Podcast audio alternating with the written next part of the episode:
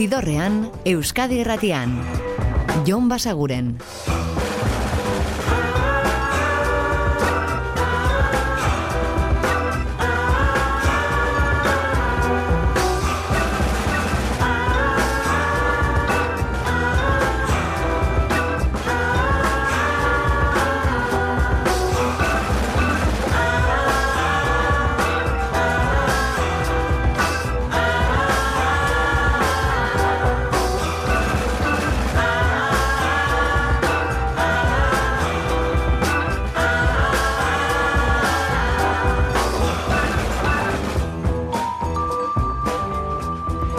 Gabon eta ongi etorri zidorrean zaudete. Prest, beste bain ere, bidestu eta musikatu hauetan barneratzeko badakizu egon bidatuta zaudetela eta soinu banda gure eskuz dezakezuela. Eta astelena da gaur, eta jakingo duzuen beste gauza bat da horrelako egunetan nobedadez gainezka izaten dugula kantuzakua.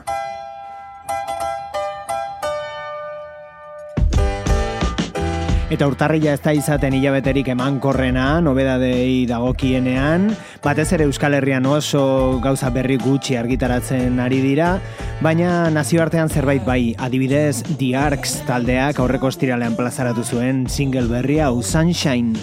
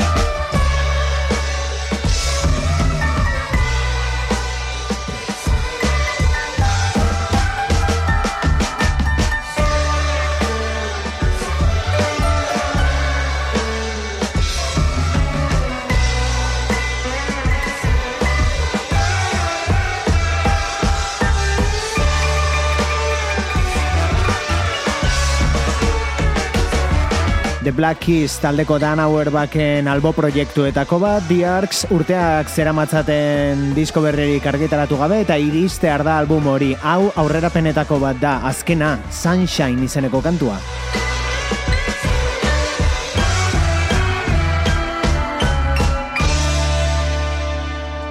Dan Auerbach ia bere proiektu guztietan eta Arcs taldearekin ere bai ekoizpen kontuetan arriskatu edo gauza berrien bila eta alaxe nabaritu dugu Marlon Williams ere. Neurri batean esango genuke e, soinu vintage oiekiko txundidura albo batera utzi duela Marlon Williamsek lan berrian eta beste erabateko eraginak bildu dituela bere musikara. Hau da Thinking of Nina kantua.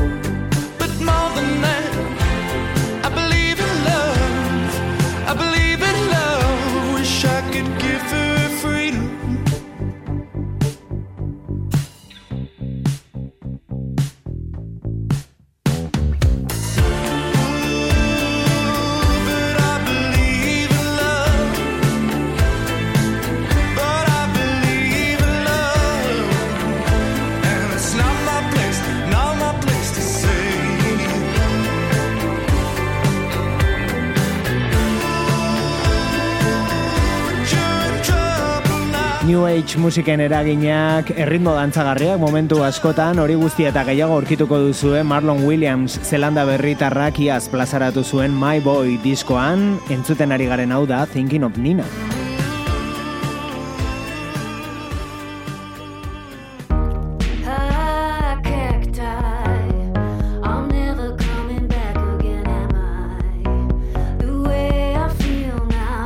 Eta plazaratu berri den disko bat, Billy No Mates ingelesaren kaktzai. So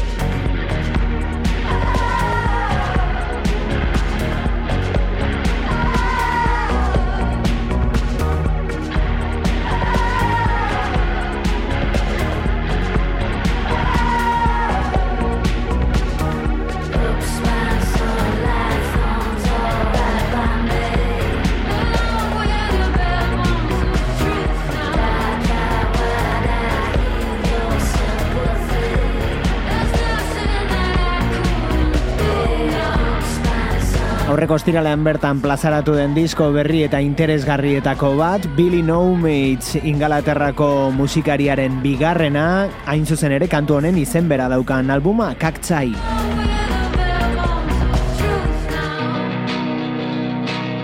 Eta bigarren disko argitaratzea arduen beste talde ingeles bat, Hotel Lux dira beraiek, eta euren musika koka dezakegu post-punkaren aro berri horretan, hau da National Team album berriaren aurrerapena. The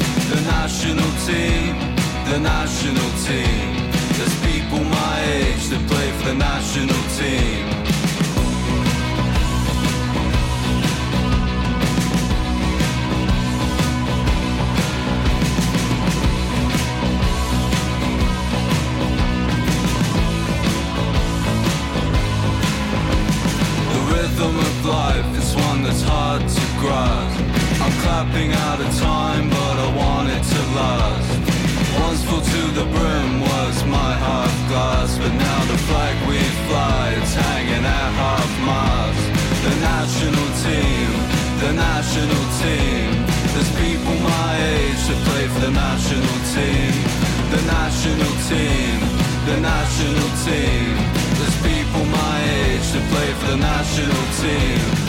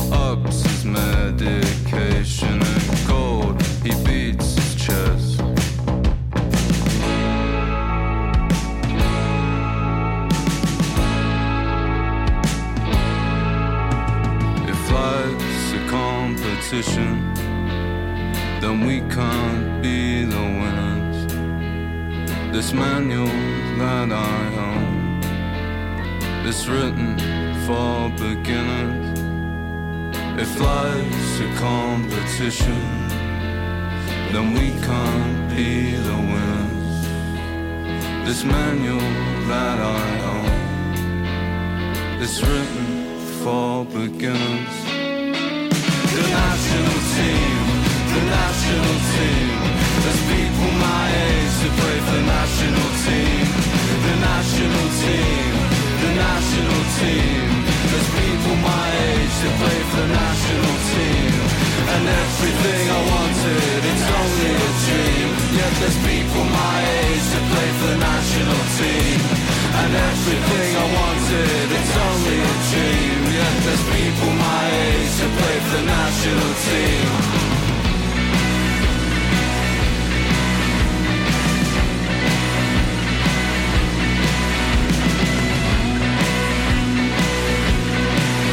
Portsmoutheko taldea da, naiz eta Londresera jo duten euren ibilbidea garatzeko asmoz. 2008an argitaratu zuten lehenengo EPA horrekin entzutea lortu zuten, baita Peaky Blinders terlesaieko soinu bandan agertzea ere, eta prestatzen ari dira disko berria. Urtarriaren hogeita zazpian argitaratuko dute, eta hau da aurrera penetako bat, esan bezala National Team. National Team kantua, beraiek Hotel Lux, eta aurrera orain hauek dira Public Image Limited.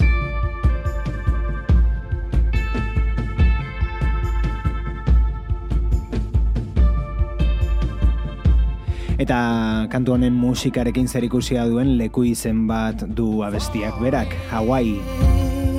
In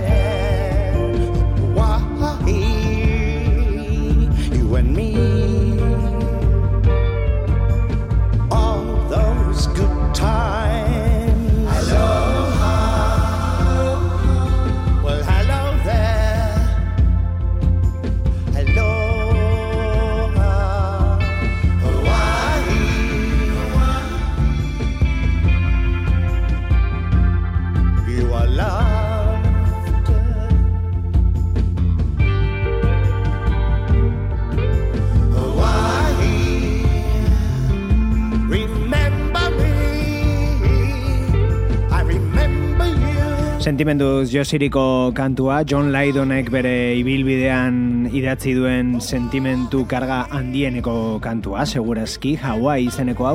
Hain zuzen ere, eskaintzen diolako Alzheimerrak jota dagoen bere bikoteari, eta eta zoriontsu izan ziren leku horri Hawaii irlei, Public Image Limited eta euren kantu berria Hawaii.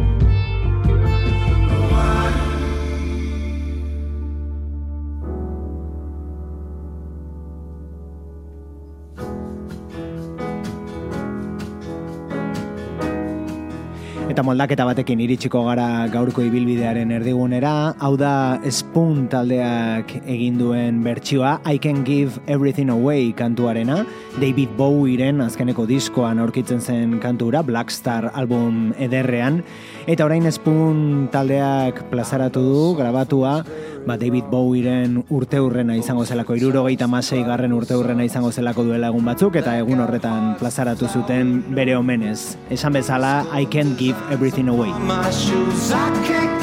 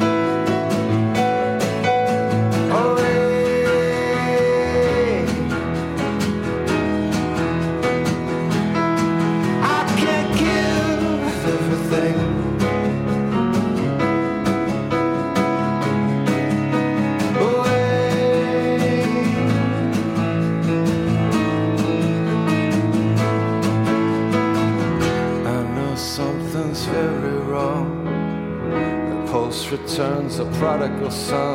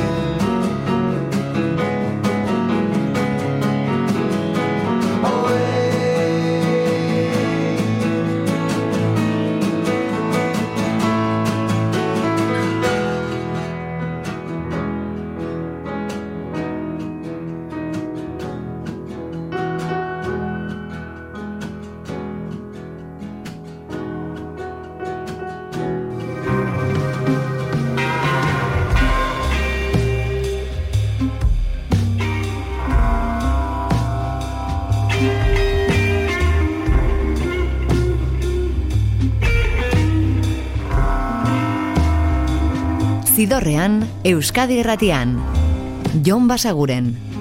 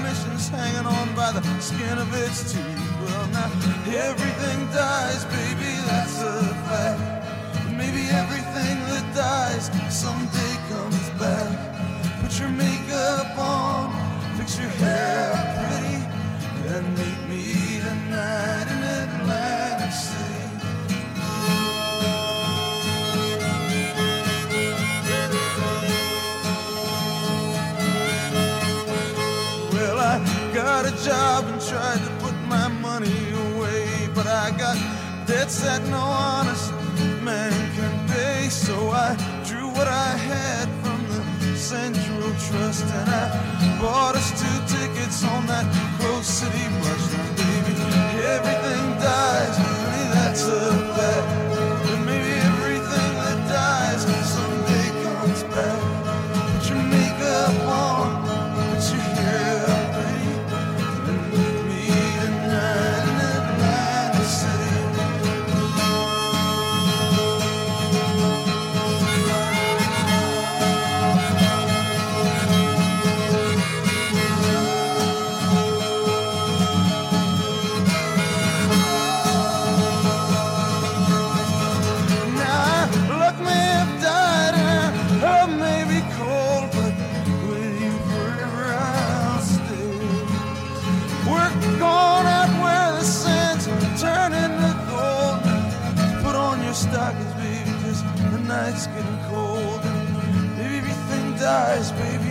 that's a fact.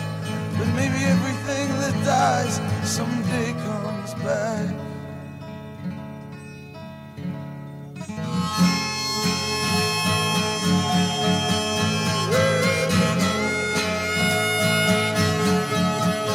I've been looking for a job, but it's hard to find. Down here, it's just winners and losers, and don't get caught on the wrong side of that line. Well, I'm tired of coming out on this losing end. So honey, last night I met this guy and I'm gonna do a little favor for him. Well, I guess everything dies, baby, that's a fact.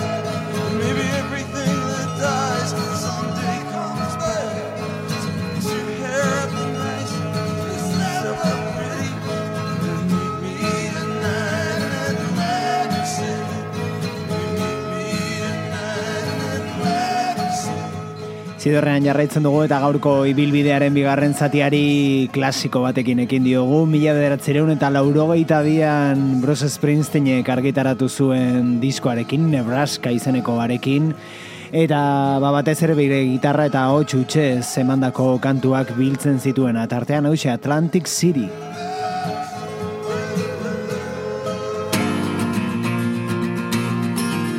Eta jona izan dugu disko horretara aurreko astean ere aipatu genizuelako eta entzun dugulako hemen aurreko egunetan Ryan Adamsek plazaratu duela disko bat hain zuzen ere Bruce Springsteenen hori goitik bera moldatuz kanta guztien bertsioak eginez. Eta ekarri dizuegu Atlantic City entzun dezazuen Brucenaren ondoren, Springsteenaren ondoren Ryan Adamsena. Now there's trouble busting in from Allen State Gonna be a rumble out on the promenade. And the gambling commissioner's hanging on by the skin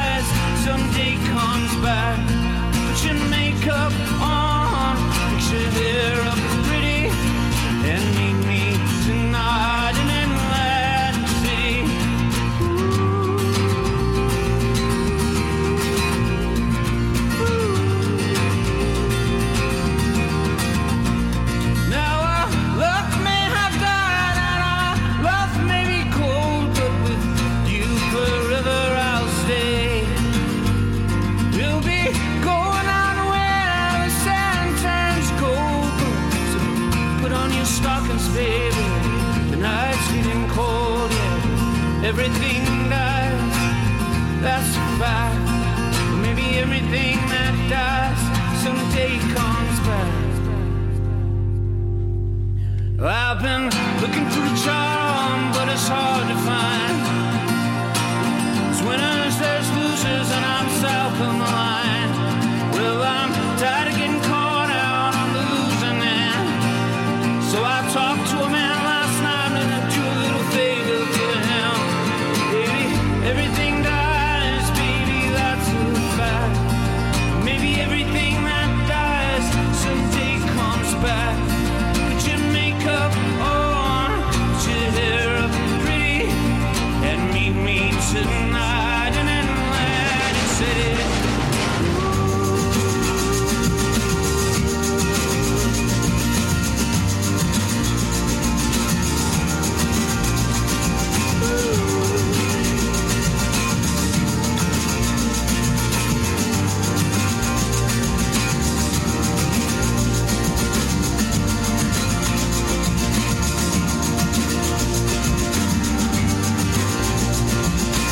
Ryan Adams beraz, Bruce Springsteenen Nebraska diskoa goitik bera bertsionatuz.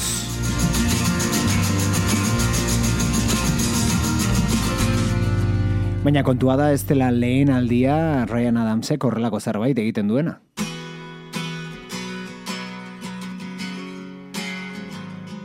2008an ere egin baitzuen hori, kaso horretan Taylor Swiften mila beratzerun da laurogeita bederatzi diskoarekin, hau da Bad Blood.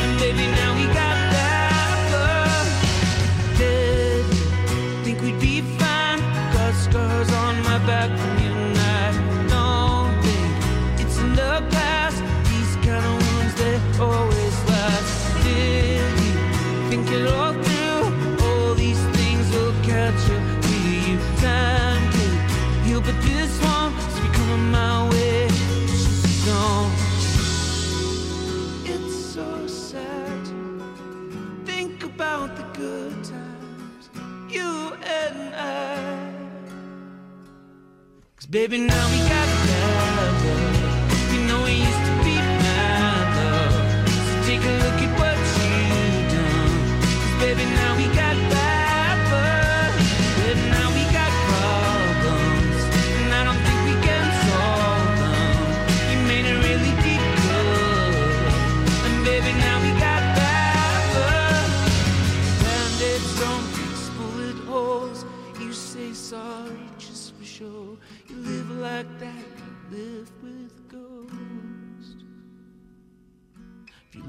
like that your blood runs cold.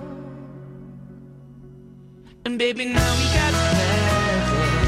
You know I used to be mad. So take a look at what you done. Cause baby, now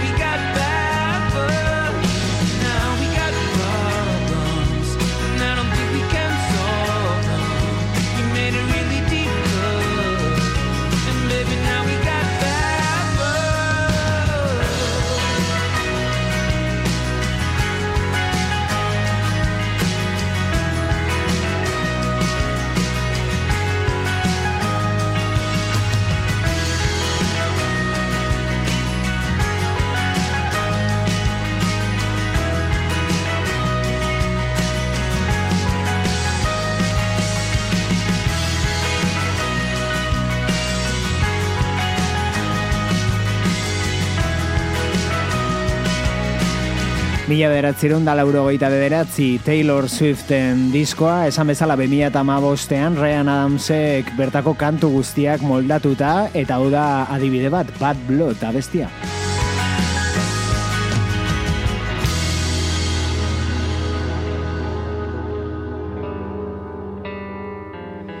Eta alda dezagun artista orain, Maika P. Hinson eta bere album berriko kantuetako bat. It isn't impossible, even though you think so. And find your way out. It isn't impossible, even though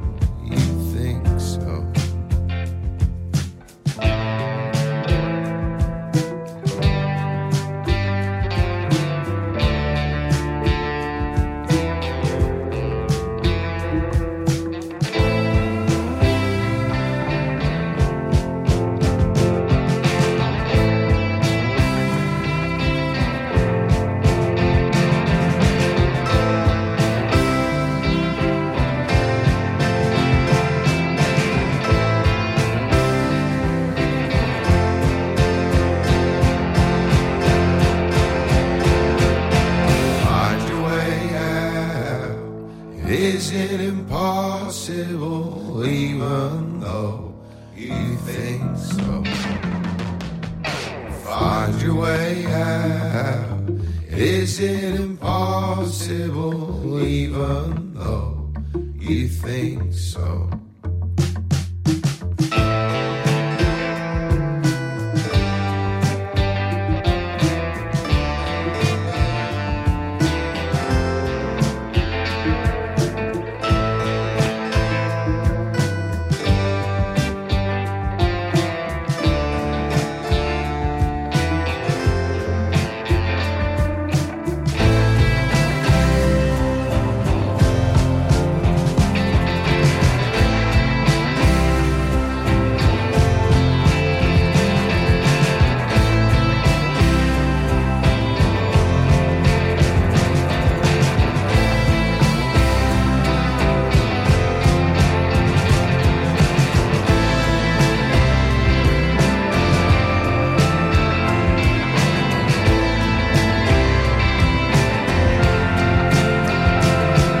Lie to You du izena Maika P. Hinson estatu batu harraren album berriak eta bertatik hau Find Your Way Out.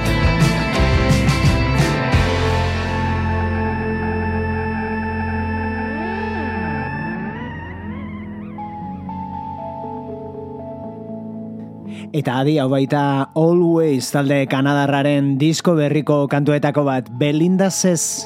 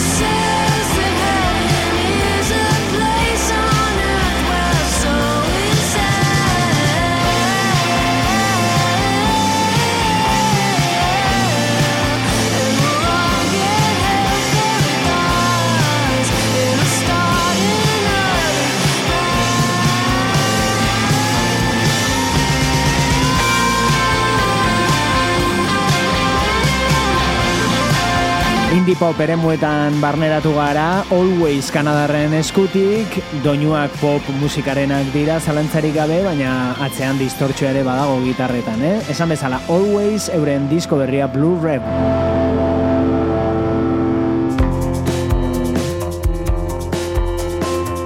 Eta duela gutxi aipatu genizuen guk duela gutxi jakin dugulako Philip Selway Radiohead taldeko bateria joleak bakarkako bidea ere baduela eginda eta disko berri bat plazaratzekoa dela. Bertako kantu bat aurrerapen bat entzuna dugu hemen eta hau bigarrena da orain argitaratu duen Picking Up Pieces.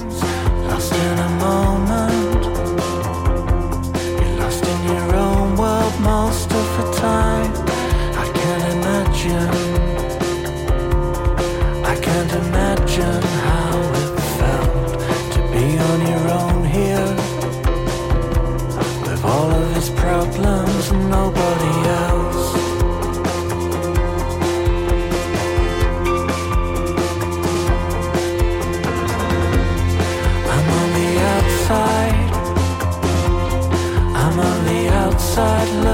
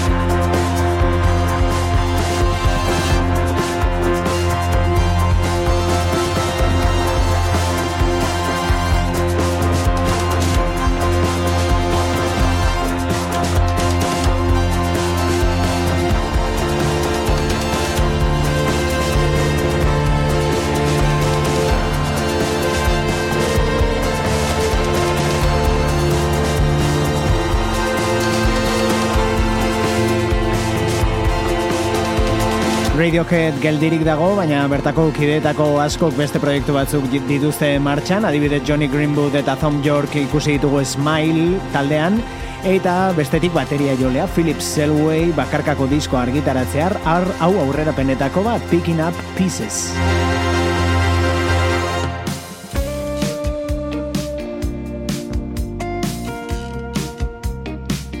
Eta duela gutxi izan gara Kanadan, Always taldea entzun baitugu, bertakoak direnak, eta Ontario irikoak, ba begira, hiri berekoa da urrengo hau ere M. Griner, eta bere disko berriaren aurrerapena da Burn the Boats izeneko hau.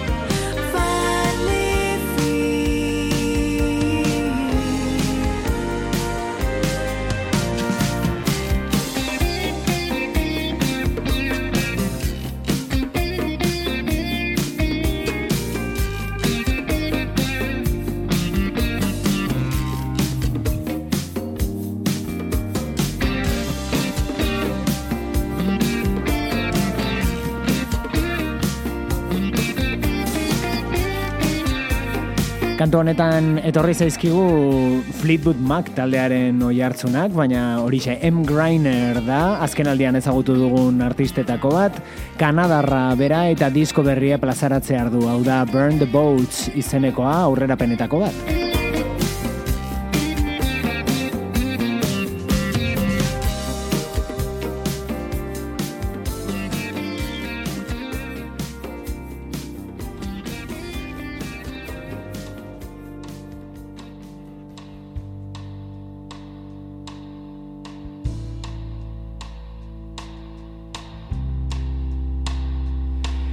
Moldaketa batekin iritsiko gara gaurko ibilbidearen amaierara, gaurkoan moldaketa bat baino gehiago entzun ditugu, eta joko dugu berriz Ryan Adamsen gana.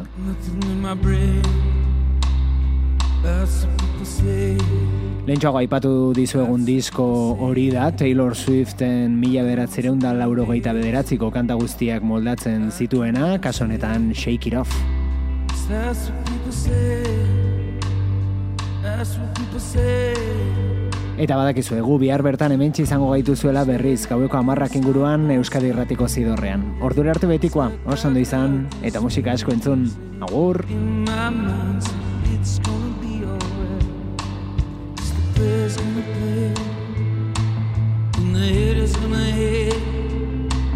Baby, I'm just gonna shake.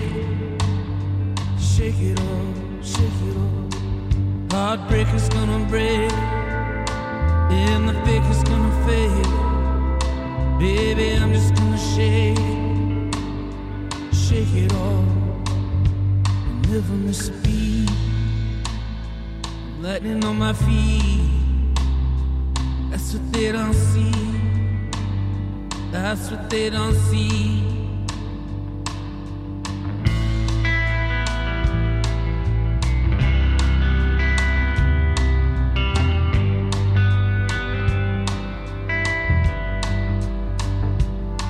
Dancing on my own. I make up the moves as I go. That's what they don't know. That's what they don't know.